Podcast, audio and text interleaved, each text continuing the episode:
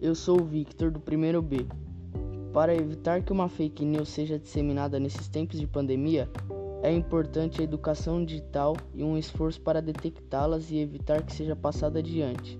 Alguns pontos importantes são: preste atenção na fonte, observar se o site ou veículo de informação é confiável, navegar por publicações anteriores e o jeito que as informações foram abordadas ajuda a analisar a credibilidade. É interessante também procurar outras fontes para confirmar ou descartar a informação em questão.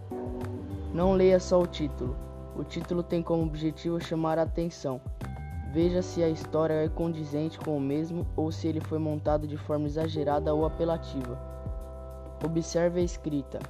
Notícias falsas ou mensagens enviadas por aplicativos de comunicação costumam apresentar erros, escrita fora do padrão e excesso de adjetivos, o que foge do padrão de reportagem e mostra uma opinião tendenciosa. Autoria: É importante verificar se quem escreveu é real e se tem credibilidade para passar tal informação. Preste atenção na data. A informação pode estar desatualizada e não ser relevante fora do contexto em que foi publicada. Seja cauteloso com opiniões pessoais.